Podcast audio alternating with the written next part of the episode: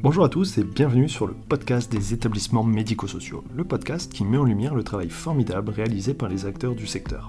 Je m'appelle Arnaud Chevalier et après avoir été directeur d'EHPAD pendant 8 ans, j'aide les établissements de santé à adopter les meilleures innovations pour simplifier et améliorer leur quotidien.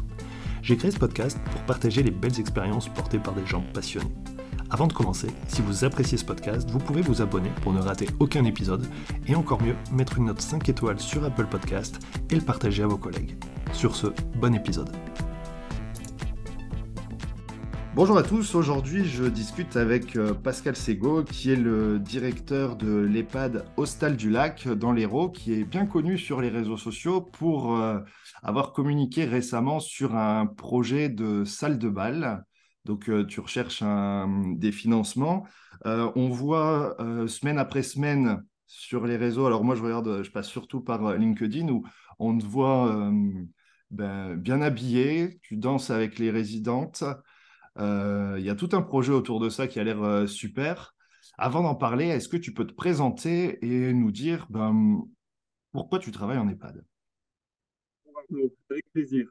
Alors, je, travaille dans le médico-social déjà depuis 25 ans.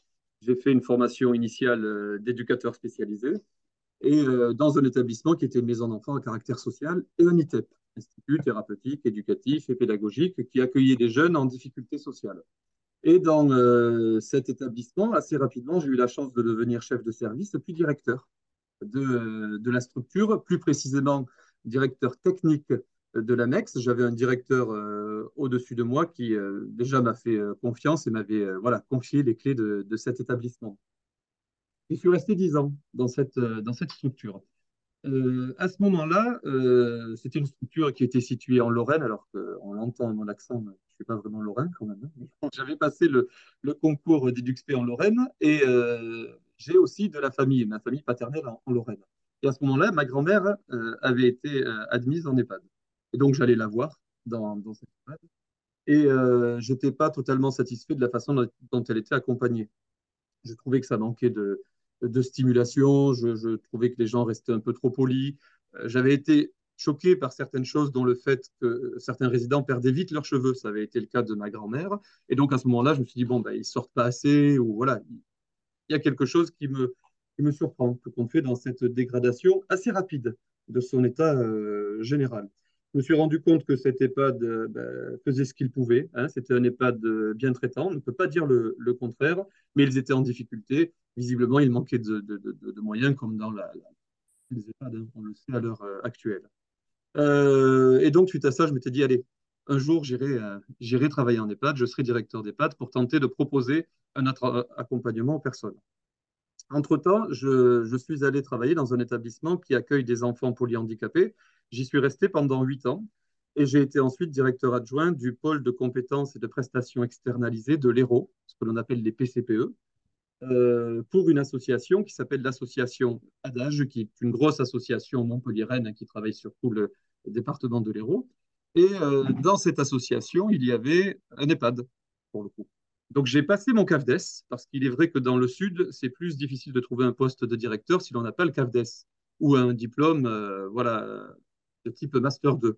Euh, contrairement euh, au poste hein, que j'avais en Lorraine, je l'avais eu grâce à une licence en gestion des ressources humaines. Euh, uniquement, ça m'avait permis de, l'occuper. Donc j'ai passé mon et j'ai postulé pour être le, directeur de l'EHPAD de l'association et j'ai eu la chance d'être retenu pour ce poste. Ça va faire bientôt cinq ans que je suis donc à ce, à ce poste. j'ai pris ce poste avec beaucoup d'enthousiasme hein, parce que j'avais toujours en tête cette situation de ma grand-mère. Pour le coup, je me suis dit, allez, on va voir euh, comment est-ce que l'on peut faire différemment avec des moyens qui sont ben, les moyens d'un EHPAD, on le sait, assez restreints, avec des taux d'encadrement qui sont très faibles, notamment pour les équipes soignantes. Je vais vous donner un exemple. Là, on est samedi matin. Je suis en poste le samedi matin, ça, ça surprend plus grand monde dans, l'établissement, mais ça peut surprendre peut-être les personnes qui... Il faudra que tu nous l'expliques quand même, hein, ce plan-là. Ah oui, ça, je vais vous l'expliquer pour le coup. Et ça s'impose aux cadres avec lesquels je bosse, hein, quand même. Hein. Donc, il y a toujours des cadres présents chez nous tous les jours, par exemple. Mais ça, on va, on va en discuter. Et donc, euh, eh bien là, euh, le, samedi, dans cet établissement, le matin, pour 60 résidents, il y a euh, 4 soignants. Qu'est-ce que c'est que cet encadrement quoi? Moi, ça m'a choqué lorsque je suis arrivé dans l'établissement au début, d'autant plus que j'arrivais du monde du polyhandicap, où l'on avait quasiment le double d'encadrants pour des personnes qui ont les mêmes besoins. Hein. C'est vrai que dans les EHPAD, on évalue les besoins des personnes en euh, les gérant. Le terme, n'est pas très joli, c'est-à-dire que l'on va déterminer leurs besoins en soins et leur niveau d'autonomie sur une grille qui comprend cinq, six niveaux, pardon, et euh, on a beaucoup de résidents qui sont en GIR 1 et en GIR 2, c'est-à-dire qui sont très démunis et qu'il faut accompagner dans tous les actes de la vie quotidienne. Quand on travaille avec des personnes polyhandicapées, là où j'étais avant, on avait ce même niveau de dépendance, c'est-à-dire des personnes, si on les avait girées, qui auraient été en GIR 1, 2, peut-être 3. Eh bien, pour ce niveau de dépendance-là, on a le double d'encadrement dans ces structures. Ce n'était pas le cas. Ce n'est d'ailleurs toujours pas le cas, d'ailleurs. Hein. Dans l'EHPAD où je bosse, et ce n'est pas le cas dans tous les EHPAD. D'ailleurs, les EHPAD sont les parents pauvres du médico-social. On a en moyenne 40% de budget euh, en moins que les autres structures. Et ça, je peux l'affirmer parce que j'ai eu les comptes administratifs des autres structures qui ont euh, des euh, personnes accueillies qui ont des besoins en soins similaires. Des foyers d'accueil médicalisés, par exemple, on appelle ça des EAM aujourd'hui, ou des maisons d'accueil spécialisées, par exemple. Donc, eh ben, il faut faire bien avec peu. Hein, c'est ce dont on se rend compte lorsque l'on arrive euh, en EHPAD. Lorsque l'on est directeur aussi, on est euh, ben, garant du bon accompagnement global des personnes accueillies. Euh, on a des valeurs que l'on souhaite mettre, mettre en œuvre. Sinon, on ne fait pas directeur. Hein. Si on n'a pas de projet pour les personnes que l'on accompagne, on ne fait pas directeur. Ça ne sert à rien. Il faut que les gens ils restent chez eux, pour le coup. Si l'idée, en dirigeant un EHPAD, c'est ben, de faire uniquement de la gestion administrative, de la compta, ou encore pire, des bénéfices, hein, voilà, encore pire, eh ben, vous vous êtes trompé de voie, messieurs, mesdames. Surtout, n'y allez pas. Il faut, pour être directeur d'une structure, que ce soit un EHPAD, un IME ou un ITEP, avoir un projet les personnes que l'on accompagne. C'est intéressant d'ailleurs de le dire parce que s'il y a des directeurs qui écoutent, euh, ils devraient spontanément avoir en tête un projet euh, pour les, personnes dont ils sont responsables. Euh, si j'étais directeur d'IME, je me dirais, tiens, je vais tenter d'externaliser les classes de mon IME pour que l'inclusion de, mon public soit, totale, par exemple. Et eh bien moi, en tant que directeur d'EHPAD, j'ai des projets, je veux désanitariser les EHPAD, l'EHPAD dont je suis pour le coup, mais j'espère que ça permet à d'autres collègues d'avoir des idées, hein, ce que l'on met en place à, l'heure actuelle, et on, va en discuter. Je veux que l'EHPAD soit réellement le domicile pas que sur le papier, pas que dans le contrat d'accueil pour le coup, mais que réellement les personnes puissent mettre leurs meubles, que réellement les personnes puissent venir avec leur animal domestique, par exemple, que les personnes puissent avoir autant d'échanges et d'interactions que lorsqu'ils étaient euh, chez eux. L'idée, c'est que pattes ce soit comme avant, euh, ou euh, tout autant qu'avant, peut-être même mieux qu'avant. Et c'est possible, parce que les personnes qui sont à domicile, qui sont en difficulté, euh, qui, euh, parce qu'elles sont dépendantes, parce qu'elles sont trépagées, par exemple, ou parce qu'elles sont isolées, elles viennent euh, en EHPAD parce qu'elles ben, n'ont pas la possibilité souvent de faire autrement. Et à ce moment-là, on peut proposer, nous, une offre de service qui est, à certains moments, même mieux que les personnes vivaient à domicile. Donc, c'est notre objectif dans cet établissement. Et ce projet de désanitarisation de la structure vise à créer une ambiance tout compte fait domestique, de maison, dans l'établissement et conséquemment, on va rendre l'établissement plus attractif pour avoir le personnel que les résidents méritent. Ça passe par là, pour le coup. La, la, meilleure façon, euh, d'ailleurs, de rendre une structure euh, attractive, hein, hein, selon moi, c'est de euh, permettre aux salariés des EHPAD d'être bien au travail. Ça passe par la qualité de vie au travail. On appelle ça maintenant la QVCT, je crois, la condition de travail. Euh, ça passe par là. Lorsque l'on a euh, une QVT attractive, soutenante, qui considère que chaque salarié a un projet professionnel, qui considère que chaque salarié vient travailler ici avec ses valeurs, qui considère aussi que chaque salarié doit avoir suffisamment de latitude dans l'exercice de son travail pour être bien, à partir de là, on commence à devenir euh, attractif. on entend souvent parler de la rémunération des salariés. D'ailleurs, il y a eu le Ségur de la santé qui a revalorisé, hein, tout d'abord les salariés des EHPAD et ensuite les salariés des autres structures médico-sociales. Mais quand on fait un peu de management, on sait que euh, la motivation euh, relative à l'augmentation du salaire dure en moyenne trois mois, pas plus. C'est-à-dire que très rapidement, on se rend compte, on a le sentiment, pardon, que l'on est payé pour le travail que l'on fait. Donc, augmenter les salaires, les salaires, bien entendu, c'est euh, essentiel. Hein. Euh, il faut le faire, il faut que les gens soient bien payés. Ils ne sont pas suffisamment euh, bien payés à l'heure actuelle. Oui, parce qu'on part de très bas, en fait. On parle de très bas. On fait même des rattrapages à l'heure actuelle sur nos conventions qui, il y a 20 ans, étaient avantageuses. Hein. Euh, c'est plus le cas à l'heure actuelle. Donc, on part en effet de très bas. On a des salariés, qui, des soignants, hein, qui ont des 1250, 1350 euros par mois, pour le coup, avec également beaucoup de temps partiel parce que l'on a beaucoup de jeunes mamans dans notre secteur qui ont besoin d'avoir, par exemple, leur mercredi de libre et, ainsi de suite pour pouvoir euh, s'occuper de, de, leurs enfants. Donc, en effet, on part de très bas. Euh, donc, il faut augmenter les salaires, mais euh, ce n'est pas tout. Ça ne marche pas, en fait, si on ne fait que, ça. Sinon, bah, ce serait, j'ai envie de vous dire, presque, facile. Il faut mettre de la qualité de vie au travail. Et la qualité de vie au travail, ça passe par donc, un bon climat social, hein, là aussi, ça ne veut, rien dire. Hein, quand je le dis comme ça, il faudrait que j'aille un peu plus dans le détail. Euh, ça passe par de la régulation, donc régulièrement des relations entre les salariés. Ça passe par la mise en place de fiches de fonction, par un projet managérial. Euh, le projet managérial, c'est l'équipe de direction qui se rencontre et qui se met d'accord sur la façon dont il va accompagner le personnel. Et je dis bien accompagner le personnel. Dans ce projet managérial-là, par exemple, on se dit que l'on va être présent tous les jours dans la structure. C'est pour ça qu'il y a des cadres chez nous le samedi et le dimanche, de façon à ce que les professionnels, ils ont une difficulté aussi, il y a une difficulté au niveau de l'organisation, soit le cadre trouve une solution, soit le cadre compense la difficulté. Euh, dans euh, l'équipe d'encadrement de, l'EHPAD, on va nous-mêmes faire des accompagnements ou des toilettes lorsqu'il manque du personnel, par exemple.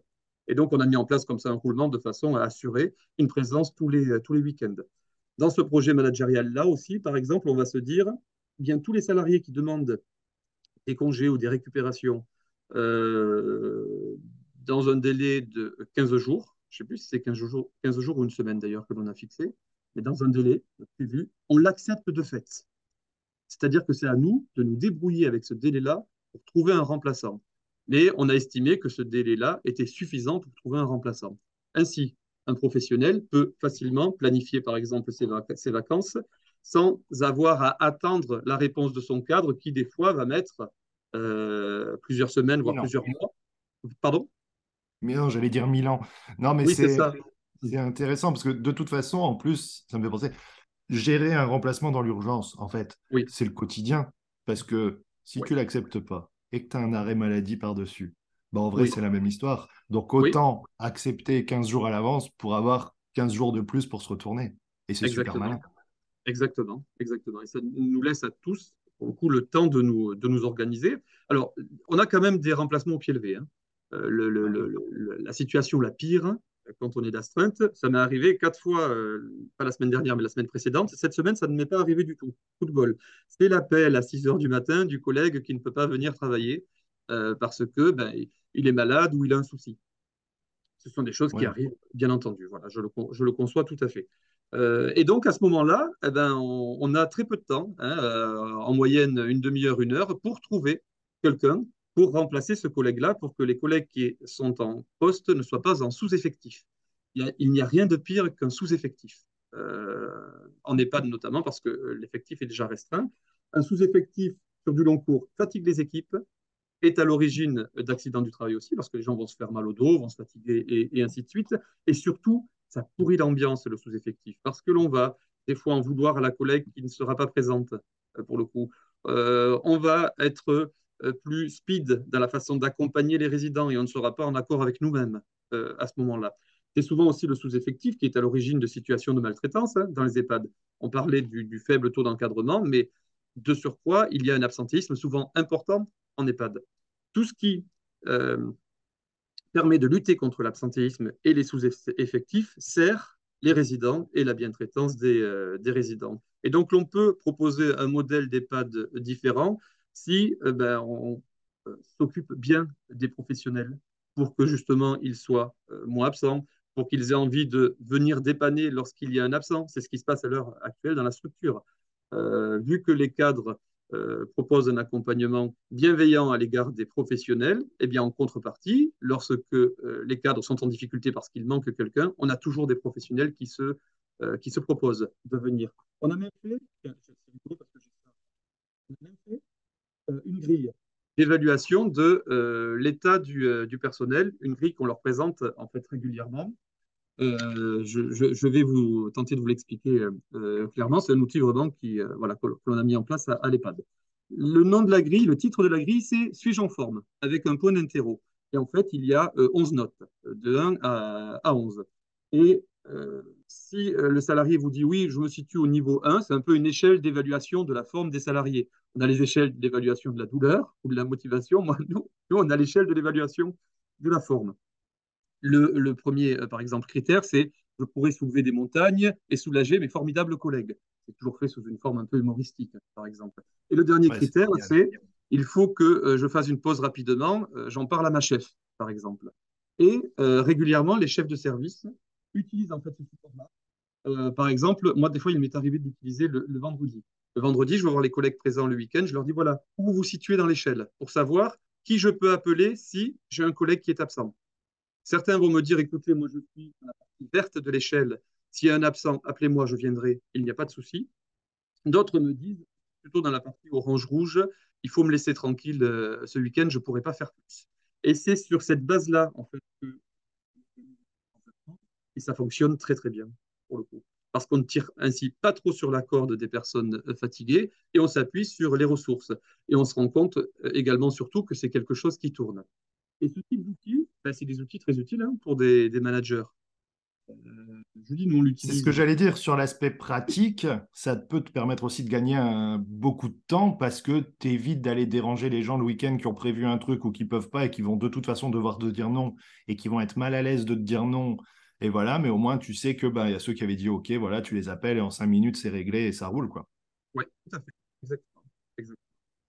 Réellement, pour le coup, la, gestion de l'équipe, voilà, au sens, au sens large. C'est sympa aussi parce que ça induit une relation sympathique avec chaque professionnel parce que chacun va nous dire très sincèrement euh, non, là, je suis cuit, euh, laissez-moi tranquille, ou euh, oui, je peux, je peux venir. Et lorsque l'on sent qu'une salariée, parce qu'elle est dans l'établissement, par exemple, depuis peu, a du mal à nous dire qu'elle est fatiguée, généralement on le sent, on le perçoit, ou d'autres collègues vont venir nous voir en nous disant non, non, en fait elle est fatiguée, elle, vous a dit oui parce qu'elle voilà, elle vient d'arriver, elle ne sait pas encore vous dire non pour le coup.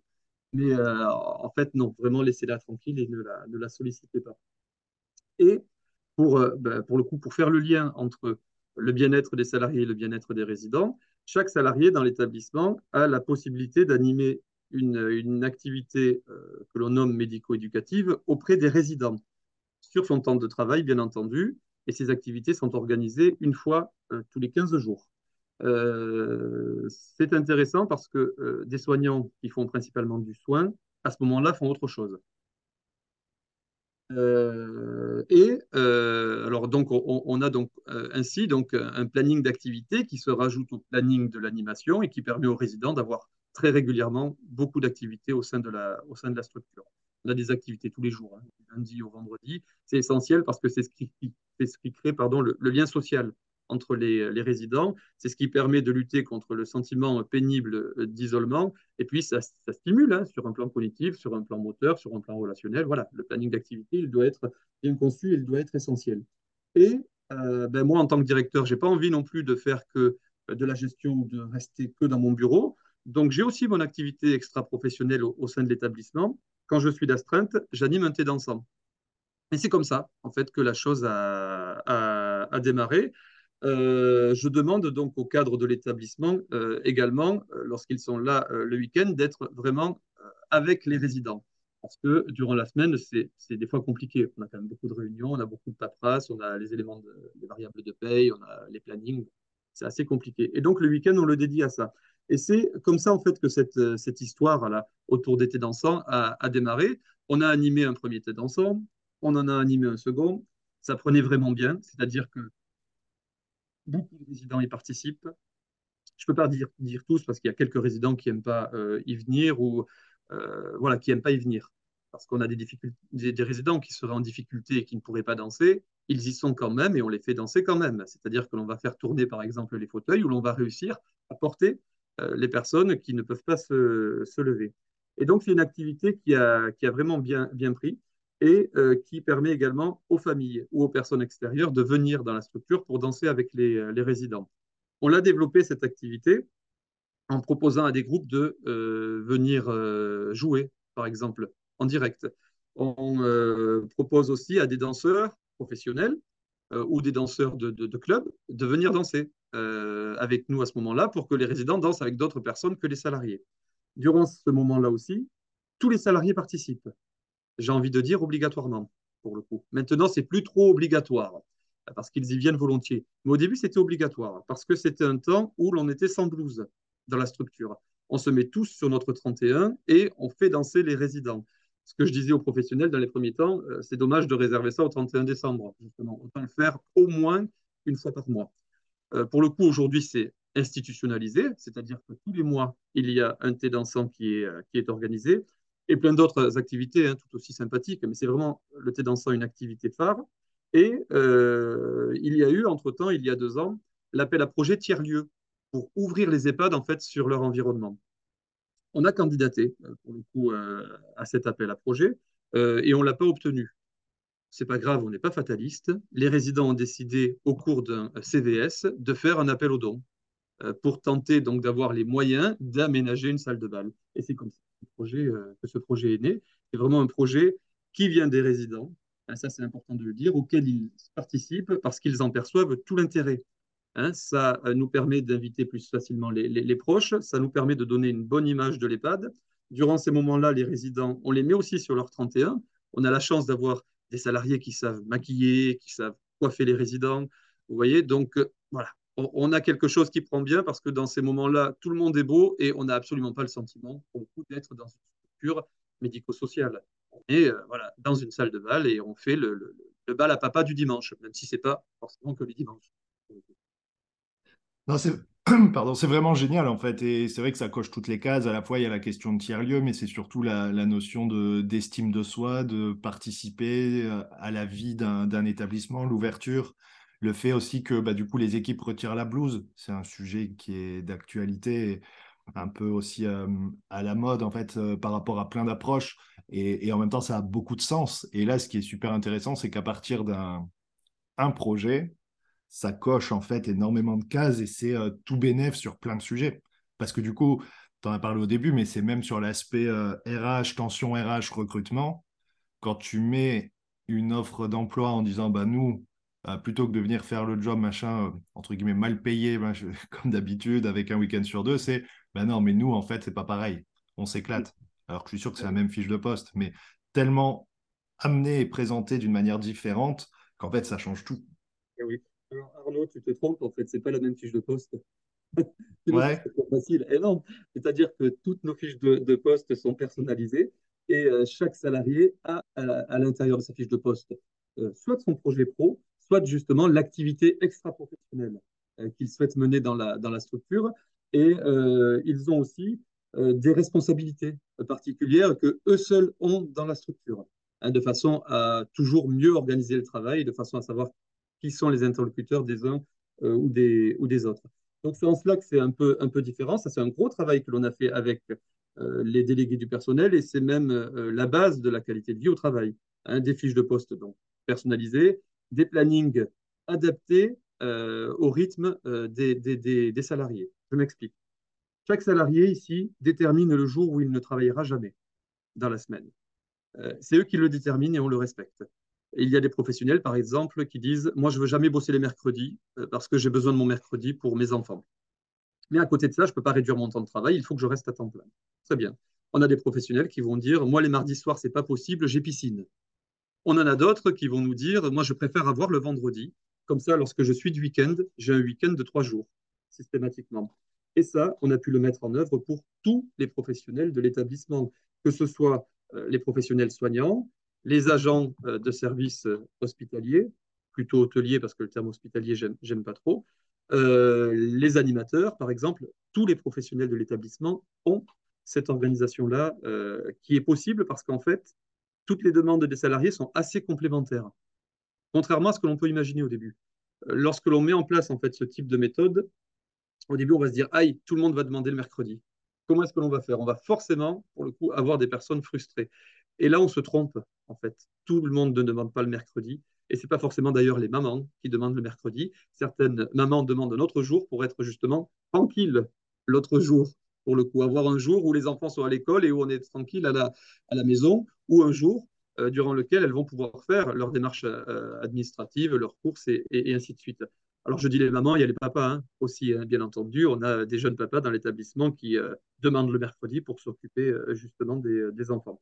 Mais on se rend compte que certains, je pense notamment euh, aux plus jeunes de la structure qui, n'ont pas d'enfants, eux, ils demandent en priorité le lundi, par exemple, pour avoir en effet des week-ends un peu longs et partir à droite et, à droite et à gauche. Euh, ensuite, donc, il y avait le, fameux projet managérial dont, j'ai parlé, qui est essentiel, c'est-à-dire l'entente au niveau de l'équipe de direction sur la façon dont on répond aux demandes des, salariés. Il y a donc euh, l'organigramme hein, qui doit être clair et qui doit bien indiquer quels sont les liens hiérarchiques et fonctionnels entre les, différents professionnels. Il y a des réunions de coordination régulières qui doivent être mises en place pour que les gens eh ben, s'entendent et se coordonnent. Il y a des régulations régulières aussi qu'il faut faire parce que l'on est dans un secteur où il y a donc peu de personnel, donc des fois des tensions liées à la fatigue, avec des métiers différents qui ne se comprennent pas toujours parce qu'ils ne sont pas toujours de même culture. Ça, ça passe par de la régulation régulière des relations entre les personnels et la régulation systématique des tensions ou des conflits lorsqu'elles arrivent. Mais là aussi, selon une méthodologie de régulation des conflits qui, euh, qui existe et qui, nous, euh, qui, chez nous, est présentée à l'ensemble des, euh, salariés. Et il y a enfin un, outil qui est un peu la cerise sur le gâteau chez nous, c'est ce que l'on appelle le passeport santé et bien-être, qui est en fait un, document que j'arrive à faire financer par l'ARS tous les ans quand même depuis 2019. Hein, donc il faut savoir que, euh, que l'ARS nous soutient bien dans toutes les démarches de qualité de vie au travail quand même. Hein, donc c'est important de le, signaler et c'est important aussi de le dire pour que les autres directions osent justement demander euh, des choses qui pourraient, euh, sembler être un, peu originales. Je vais vous donner un exemple. Dans le passeport santé et bien-être, on propose aux, salariés de leur financer de l'ostéopathie. Donc, ils ont des séances d'ostéopathie. Des cours de sport. Donc, ils ont euh, un cours de sport à l'extérieur euh, tous les vendredis et un cours de pilates dans l'établissement euh, tous les jeudis. Des soins énergétiques ou du reiki. Donc, c'est ça qui peut paraître un peu original. Néanmoins, c'est totalement validé et ça fait un bien fou au personnel qui envie d'y aller. Tous les personnels n'y vont pas, hein, bien entendu. Il y, y, en a certains qui, pour le coup, n'adhèrent pas forcément à tel ou tel accompagnement ou ne peuvent pas forcément faire tel ou tel sport. Mais voilà, si déjà deux ou trois professionnels y vont, j'ai tout gagné parce que ces deux ou trois professionnels-là auront trouvé de la ressource durant ces, durant temps-là. Toutes ces activités-là se font sur le temps de travail. Ça aussi, c'est important de, de, le préciser. Et euh, il faut savoir que la première année de la mise en œuvre de toute cette politique QVT, l'on a fait sur l'établissement 150 000 euros d'économie sur les CDD, la première année. Aujourd'hui, notre turnover, il est passé de 25,8% à, en moyenne, on doit être à peu près à 6%. Je dis en moyenne parce qu'à cause de la Covid, on était passé à 8,2% l'année dernière, et cette année, on était à, l'année dernière, en 2021, et en 2022, on était à 5,4%. Donc on doit être une moyenne. Une moyenne Quand de tu dis turnover, c'est euh, absentéisme en fait. Alors non, ce que je nomme en fait le turnover, c'est le départ des CDI. D'accord, ok. Ouais, c'est le départ des CDI, c'est la, la, stabilité de l'équipe pour le coup, dont on a besoin justement pour ouais, bien sûr. sur du long cours, voilà, avoir une équipe qui euh, bah, fonctionne, avoir une équipe que les résidents euh, repèrent, avoir toujours les mêmes visages ouais, pour les sûr, et des personnes qui maîtrisent bien le projet du résident. Le turnover, un vrai gage de qualité. Voilà, exactement. Pour moi, c'est vraiment le, le, le, rapport entre les départs et les entrées en fait des, euh, des professionnels. Okay. C'est vraiment ça. Donc, on a une équipe qui tourne assez peu. On a quasiment toujours les mêmes, les mêmes professionnels chez nous. Euh, L'absentéisme, par contre, il a baissé de 40%. L'absentéisme, notamment, en fait, de moins de 7 jours. C'est l'absentéisme, pour moi, qui est euh, là l'indicateur le plus intéressant pour euh, évaluer, en effet, si les professionnels sont bien ou pas dans cette structure. Souvent, les, les petits arrêts courts entre 0 et 3 jours sont des arrêts, on va dire, réactionnels ou des fois même un peu caractériels. Hein. Il, faut, il, faut, se le dire. C'est l'arrêt typique du professionnel qui va mal prendre une réflexion que va lui dire son, son chef, peut-être à juste titre. Ou des fois juste ou, un collègue. Ou, ou voilà, c'est ce que j'allais dire exactement. Ou une tension avec un collègue, pour le coup, explique, explique l'arrêt. Ces arrêts-là, nous, ils sont quasiment absents dans la structure. On n'en a plus alors que c'était euh, un type d'arrêt qui était quand même très présent euh, jusqu'alors et qui expliquait un niveau d'absentéisme très élevé euh, chez nous. À l'heure actuelle, c'est plus du tout le, le, cas.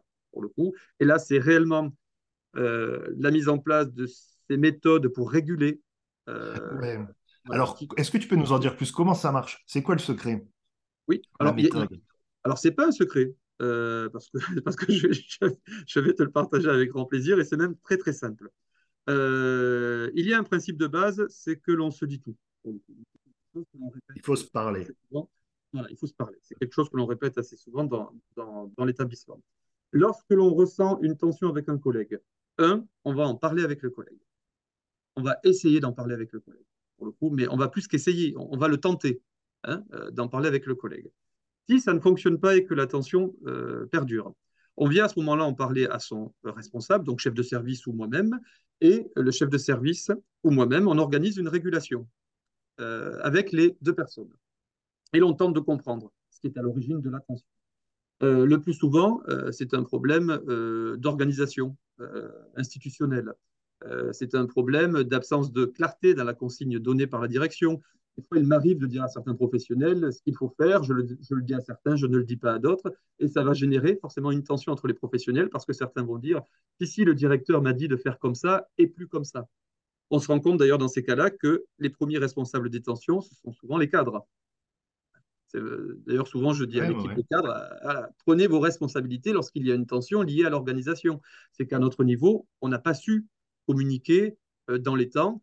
Souvent, ça s'excuse hein, quand même. Hein. C'est-à-dire qu'on est également surchargé, très pris, et des fois, les informations vont plus vite que vous. voilà. Et, souvent, c'est ce qui est à l'origine des, tensions. si, malgré notre régulation, et généralement, on arrive à réguler ces tensions, la tension perdure, ça signifie en fait qu'il y a un problème d'origine interpersonnelle entre les salariés. On a des salariés qui ne s'entendent pas, en fait, tout simplement. On a des, salariés qui ne sont pas compatibles, euh, très clairement. J'en ai qui ne s'entendent pas du tout. Mais néanmoins, ils ont une obligation de cordialité entre eux. Ils ont l'obligation de, travailler ensemble. Lorsque euh, l'on euh, s'aperçoit donc que le problème est interpersonnel, à ce moment-là, je dis à l'équipe de direction, stop, on arrête. C'est plus nous qui nous en occupons. Je fais intervenir une psychologue du travail qui vise pour le coup à réguler la tension entre les deux personnes. Ça fonctionne. Euh, ça fonctionne quasiment tout le temps. Lorsque euh, néanmoins la situation se crispe parce que l'une des deux parties n'y met pas de la bonne volonté, hein, il faut se le dire, euh, cela arrive, à ce moment-là, je travaille avec cette personne-là sur une mobilité interne ou le départ de la personne de l'établissement. Parce que la base dans cette structure, c'est que nous nous entendions tous bien ou qu'à minima, nous bossions tous ensemble de façon cordiale, de façon à ce que les résidents ne ressentent pas euh, des tensions, des conflits, euh, voilà, des, incompréhensions qui ne seraient absolument pas agréables pour eux. Hein. On en revient, c'est ce qui sert le climat social. Et sur ces aspects-là, le directeur doit prendre ses responsabilités et travailler avec la personne qui est à l'origine de la tension sur un autre projet professionnel, par exemple soit travailler sur une mobilité. On a la chance d'être dans une grosse association où l'on a la possibilité et la facilité d'ailleurs de faire des, euh, des, mobilités, soit travailler sur le départ de la, de la personne. Hein, c'est tout à fait possible. Ce n'est pas des moments très agréables, mais c'est tout à fait possible.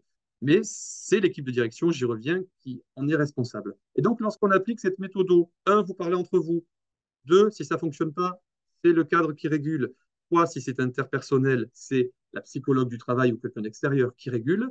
Cette méthode, lorsqu'elle est connue par les professionnels, lorsqu'elle est bien intégrée, on n'a quasiment plus de conflits, parce qu'ils savent justement qu'il y a une façon de les régler, les conflits. Et cette méthode, on la met en place de façon systématique à chaque fois qu'il y a une, tension.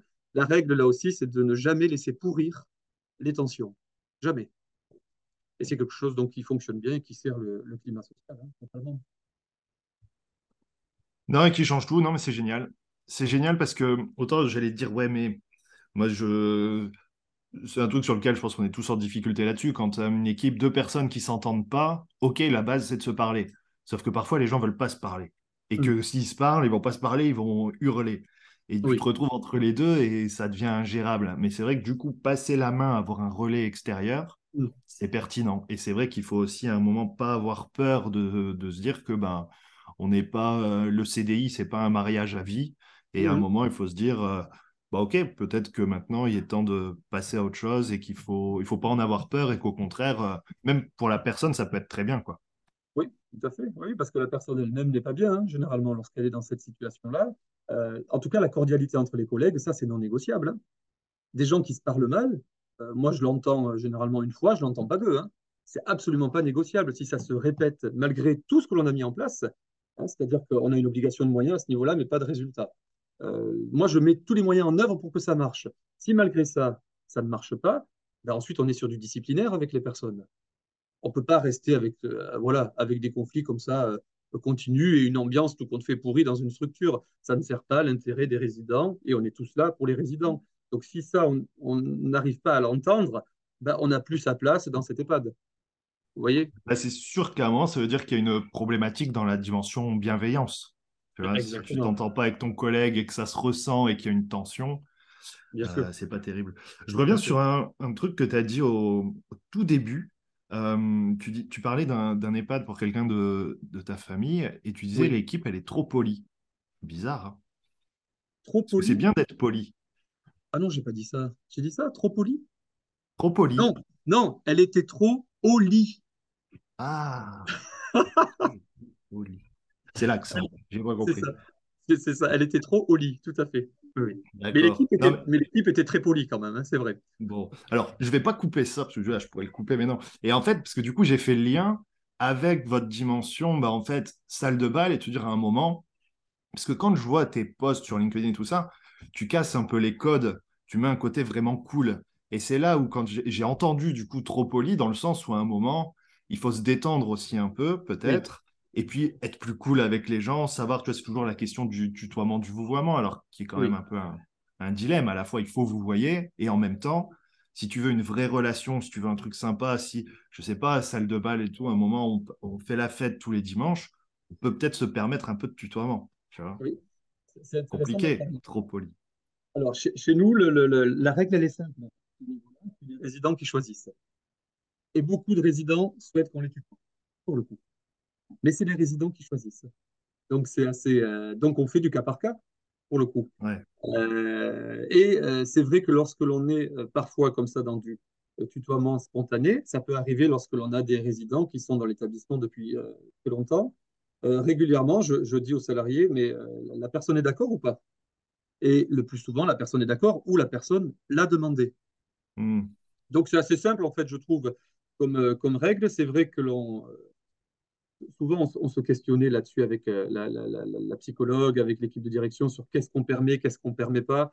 Moi, lorsque je suis arrivé à, à l'EHPAD, au début, bah, c'était un peu nouveau pour moi, le monde des EHPAD. Donc, je partais du principe qu'il fallait dire vous systématiquement à, à- à tout le monde, parce que c'est ce que j'avais entendu, parce que c'est ce que j'avais Parce que appris. c'est la règle de base. C'est la règle de base. Et tout compte fait, je vais prendre l'exemple de, l'exemple de Rose, tiens, qui est une, une- une résidente euh, avec laquelle je suis sur une affiche en train de, de danser. Elle me dit tu, Rose. hein. Elle dit euh, tu à tout le monde. Et souvent, elle demande à ce qu'on lui dise tu. Alors, moi, je ne le fais jamais au début, euh, pour le coup. Euh, mais au bout d'un moment, quand ils insistent, ben, je le fais. Voilà. Moi, à mon niveau, j'ai pas le tutoiement facile. Paradoxalement, alors que l'on pourrait peut-être imaginer l'inverse, mais je suis un peu vieille France sur de nombreux, de nombreux aspects, eh bien, ce sont les résidents qui me décoincent. hein. Sur cette campagne de com, justement, on, on a proposé quelque chose d'assez décalé. À un certain moment, c'était presque culotté, on va le dire, on va le dire ainsi. Les résidents se sont régalés, pour le coup. On a fait valider, bien entendu, avec eux tous les, euh, tous les slogans, toutes les, toutes les photos. Euh, voilà, il n'y a pas un jour où j'ai pas encore aujourd'hui un retour positif sur cette campagne de com qui continue d'ailleurs hein, de, perdurer et je continue à avoir des dons encore aujourd'hui. D'ailleurs, on, a prévu d'autres actions euh, phares euh, jusqu'au mois de mai euh, parce qu'on se rend compte aussi que ce type de campagne en fait se font sur du long cours. Des personnes vont la voir une fois, deux fois, trois fois, et c'est peut-être au bout de la quatrième fois qu'ils vont donner. D'ailleurs, les, euh, souvent, les grandes associations l'ont bien compris, hein, avec des affichages dans les villes. Je veux dire, quand on, on prend l'exemple de euh, Personnage ou de la Croix-Rouge qui sont exemplaires sur, euh, sur, cet aspect-là, euh, je veux dire, en effet, on les voit tout le temps, on les voit partout. Et c'est pas pour rien, parce que quand on a à un moment donné la possibilité de donner, et c'est pas forcément qu'au mois de décembre, euh, eh bien, on va penser pour le coup à cette affiche que l'on a vue, ou euh, voilà, parce qu'on l'aura vue à plusieurs, à plusieurs reprises. Donc, c'est la stratégie là, de communication que l'on tente de mettre en place pour continuer à avoir des dons, parce que ben, sans ces dons-là, on ne pourra pas euh, créer notre salle de bal. Même si avec ce que l'on a touché là, à l'heure actuelle, on a, euh, je pense qu'on a légèrement dépassé les 10 000 euros. On a de quoi, pour le coup, bien commencer nos aménagements quand même, hein, parce que le budget global serait de 40 000 euros à peu près. Donc on peut d'ores et déjà euh, commencer. Alors, euh, bah, du coup, c'est le moment. Est-ce que, bon, on a bien compris, vous avez euh, le salle de bal, la salle de bal, vous avez plein de, activité autour du, thé dansant toutes les semaines. Il vous faut 40 000 euros, vous êtes à 10 000. Euh, voilà, comment on fait pour donner Et, et est-ce que tu peux revenir un peu sur, cette campagne qui est géniale, où on t'a vu donc à Paris, puis avec vous avez fait des affiches qui sont, qui sont superbes, quoi. Oui, oui, oui. Alors là, le, passage à Paris, c'était aussi un moment un peu, euh, un peu culotté pour le coup. Euh, j'ai eu euh, la, chance d'être invité par Noémie Gilliotte pour aller assister à, la remise des prix du concours du magazine Direction. J'y avais candidaté d'ailleurs hein, avec l'EHPAD et bon, on n'avait pas été, on n'avait pas été retenu. Mais voilà, je me suis dit allez, euh, va quand même voir cette remise de prix parce que ça va être un moment très agréable. Et de surcroît, j'ai aussi participé à une journée de formation qui était euh, vraiment très intéressante. Euh, et à ce moment-là, donc, il y avait pour la remise de prix le ministre Jean-Christophe Combe qui était présent. Et j'avais vu deux jours avant qu'il avait liké sur LinkedIn la campagne de, de com. Je me dit, tiens, ça va être l'occasion pour le coup d'aller le, voir en direct, en vrai, pas qu'à la télé, et de lui donner directement mes, documents pour voir déjà s'il s'en rappelle et euh, pour euh, bah, euh, voilà, faire un, coup de com avec, avec lui de façon à donner tout compte fait une dimension nationale à notre campagne qui à la base n'était que locale. Hein, l'objectif initial de cette campagne, c'était d'avoir auprès de nos fournisseurs locaux et des partenaires de la ville du Crès où est implanté l'EHPAD, voilà un soutien uniquement de leur part. Et tout compte fait, ça a pris une dimension nationale euh, grâce à ce petit passage à, Paris qui a été très court, grâce à cette rencontre avec Jean-Christophe euh, Combe.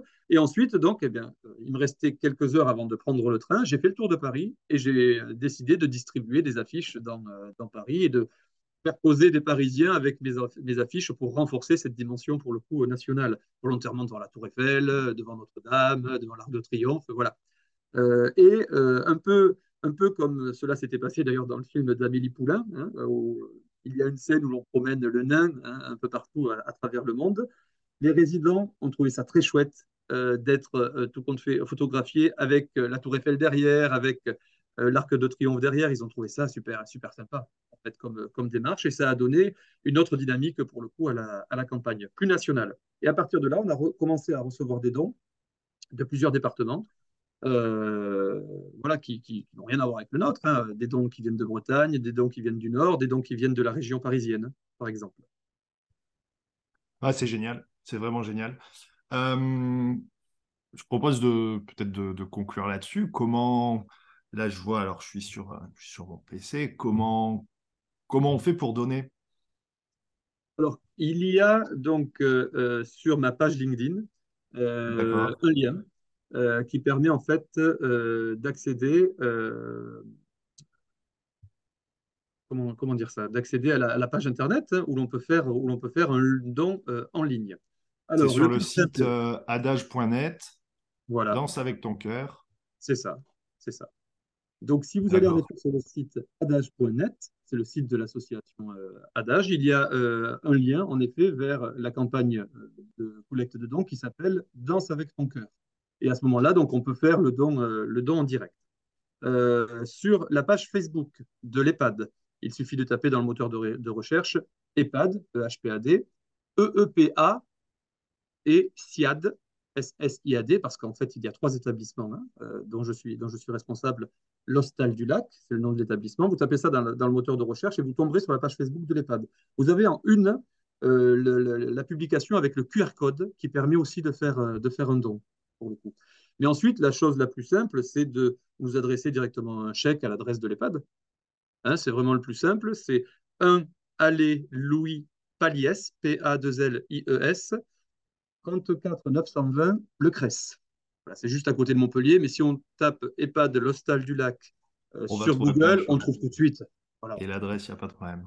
Ah bon, bah super. Et eh ben, j'espère que ça donnera un petit coup de pouce à, tout ça. Et puis surtout, merci pour, euh, pour tous ces conseils de, de management, de gestion, d'établissement pour faire des pour faire des EHPAD des lieux de vie vraiment sympas quoi. Et bravo encore et à toute l'équipe. Avec plaisir, merci beaucoup. Merci beaucoup Arnaud.